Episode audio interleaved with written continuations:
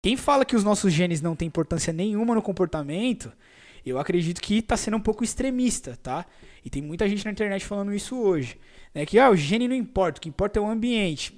Mais ou menos, tá? No final da aula aqui eu vou te mostrar que, por mais que essa afirmação esteja certa, falar assim com tanta certeza que o gene não importa, eu acho que é um pouco extremista, tá? Na minha visão, é um pouco extremista. Porque o gene importa sim. Olha, olha aqui o que a gente está vendo. O gene tem impacto direto nas glândulas do sistema endócrino, que produz os hormônios, que cai na corrente sanguínea, que gera sensações, que gera comportamentos.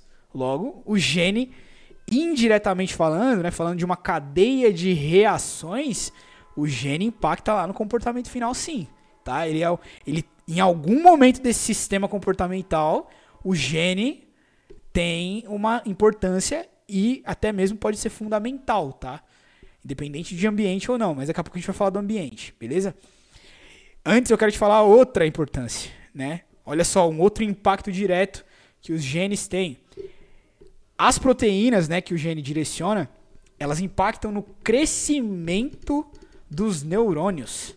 Olha só que interessante. Da mesma forma que a gente está falando de sensações, né, falando de reações fisiológicas, secreções de hormônios que caem na corrente sanguínea, a gente também está falando de desenvolvimento neuronal. Ou seja, dependendo do tamanho dos neurônios, das conexões que ele tem e, digamos que da capacidade da, das redes, né, isso impacta diretamente nas suas capacidades cognitivas, nos seus processos cognitivos. Lembra lá na aula 2?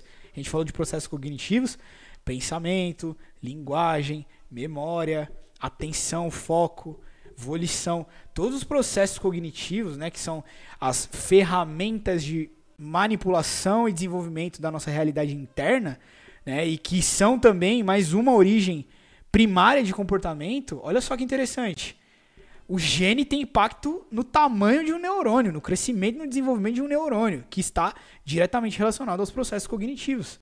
Tá entendendo? Então, por isso que eu acho extremista falar que o gene não importa. Essa aula completa está disponível na melhor plataforma de neurociências aplicadas do planeta. Se você quiser conhecer, acesse o site matosacademy.com ou me segue no Instagram, arroba Te vejo lá.